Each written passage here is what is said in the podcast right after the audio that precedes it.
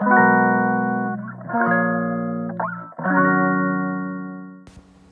い皆さんこんにちは。本日で53回目の放送となります、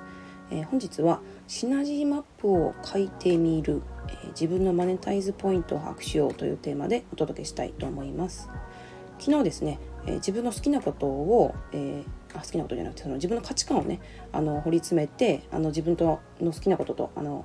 掛け合わせてですね自分の提供したいサービス自分のビジネスを、え見極めていくといいですよっていうふうにお話ししたんですけど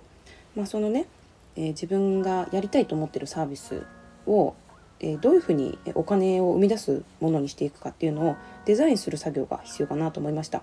えっと、キンコンの西野さんがシナジーマップを書こうみたいなシナジーマップすごく大事だよっていうふうに、えっと、YouTube かな？YouTube であの話されててボイシーではあまり詳しく触られ触れられてないんですけど YouTube で結構あの解説されているので詳しく知りたいなという方は是非そちらも見てみてください。でえっと西野さんのやり方で言うとですね、えっと、自分が今やってること、まあ、例えばあの情報発信とかだったら、まあ、Twitter とかブログとか音声配信とかありますよね。でそれに付け加えてその自分がやろうとしてるビジネス、まあ、もしくはやってるビジネスっていうのが付け加えられます。例えば私の場合は T シャツ売ってるので T シャツとかでもしくはま NFT やってる人は NFT とかっていう感じでこういろんなあの項目がまず出てきますよね。で西野さんの場合は、えーと、リアル店舗もやってるって言ってたのでそのリアル店舗をやってる人はそういうリアルなお店とかっていうのも入ってきますね。この、えー、それぞれの項目を矢印でつなげるんですけどその矢印をつなげる時に、えーとまあ、マーキングする、えー、ポイントが 2, 3つあって、えー、1つは、え、AD アドバタイズメント広告ですね。はい、で2つ目は ID アイデンティフィケーションえその人の持ってる世界観とか個性っていうのが、え ID になります。はい、で3つ目が円、まあ、お金のマーク。で、まあ、ここが、まあ、マネタイズポイントということですね。ここでお金が発生するというふうに分けられます。で、えー、それぞれ出した自分の項目を、えー、矢印でつなげるんですけど例えばブログをやってる人とかツイッターをやってる人がいたとしますよね。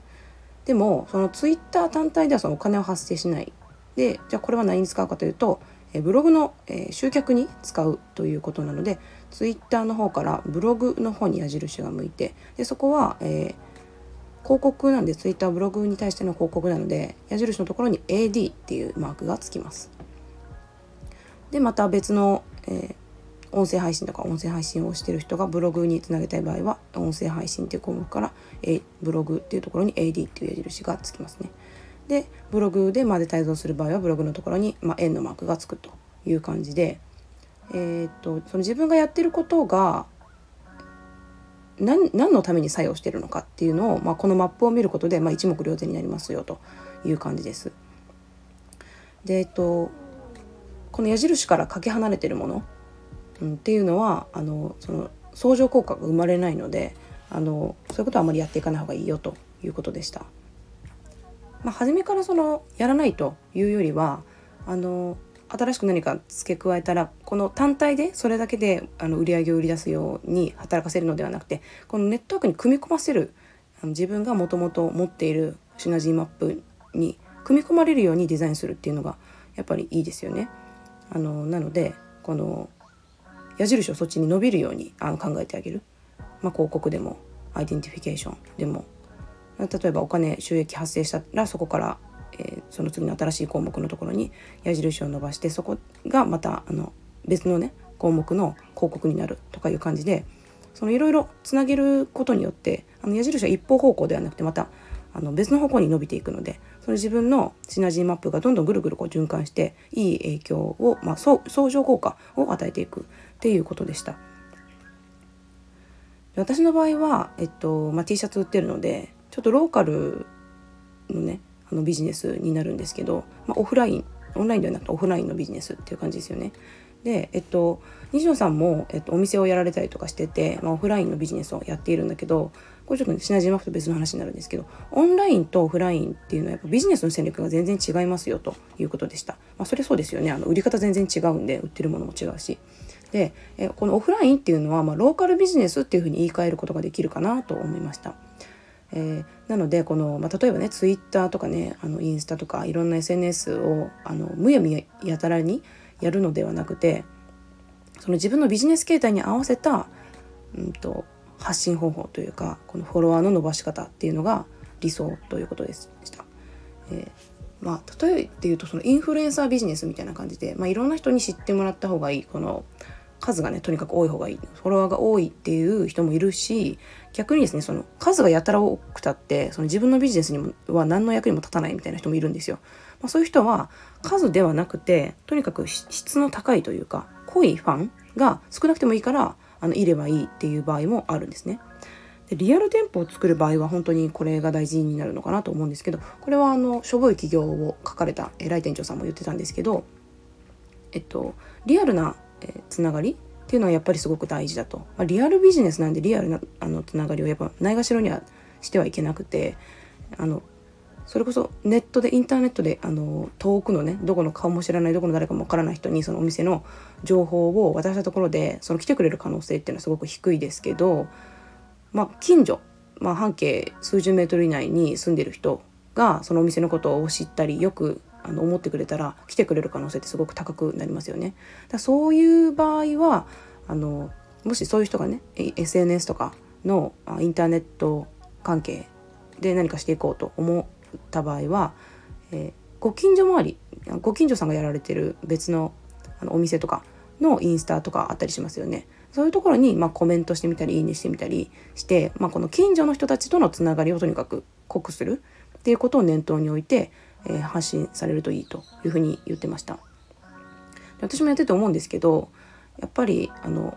オフラインで使うものってオフラインの方が断然売れやすいんですよ。いくらそのねコロナ禍とかその IT 技術が進んだとか言ってなんかあのインターネットでいろいろこう物が売れるようになってきたとしてもやっぱり、まあ、私の場合 T シャツですけどあの T シャツとかあのこの前ねあの商工会のセミナーに行った時はお土産とか食べ物とかの話をされてたんですけどああいうものは圧倒的にオフラインでの方が売りやすいんですよね。なのでやっぱりそのオフラインで、まあ、売るべきものというか、まあ、今まで言ってきたものを、まあ、無理やりオンラインで売ろうとする、まあ、オンラインショップとか開設してね売ることももちろんできるしそのそれも販路に入れなきゃいけないと思うんですけどどっちの方が簡単かって言ったらやっぱりオフラインでの、ね、つながりを濃くした方が絶対簡単なので簡単っていうか、まあ、そっちの方が、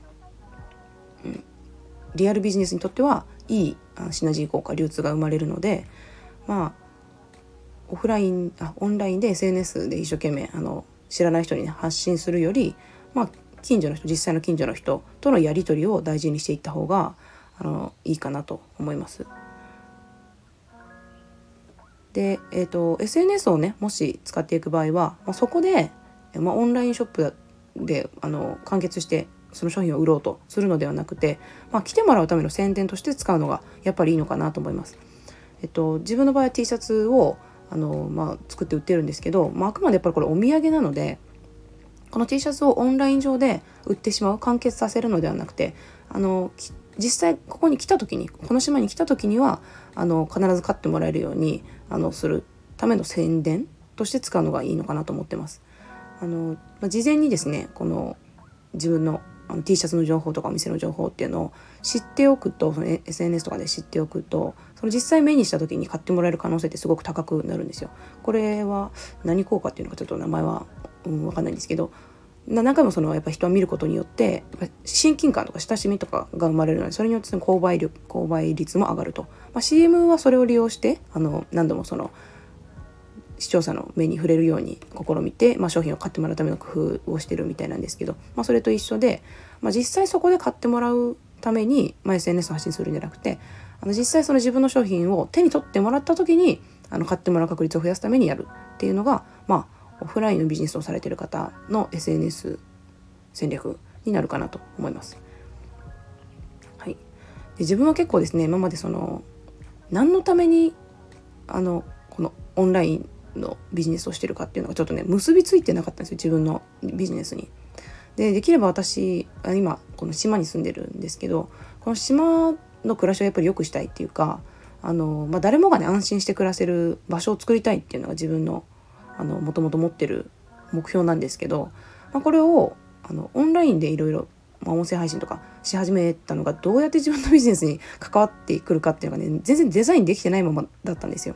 まあ、でも、まあ、こういうふうにマップを書いてみることであこういうふうに、まあ、オフラインでやってることも最終的な自分のその目標というか価値観自分が提供したいサービスっていうのにあこういうふうにあの作用するなっていうのが分かるとあの、まあ、情報発信するにも方向性がすごく定まるのであのいいかなと思います。まあ、これ私もまだまだこれ発展途上っていうか全然できてないので、まあ、これからもっとその自分のマネタイズポイントっていうかそのシナジーマップをあのデザインしてあのブラッシュアップしていきたいなと思います。はい、それでは今日はこの辺で終わりたいと思います。はい、ではまた。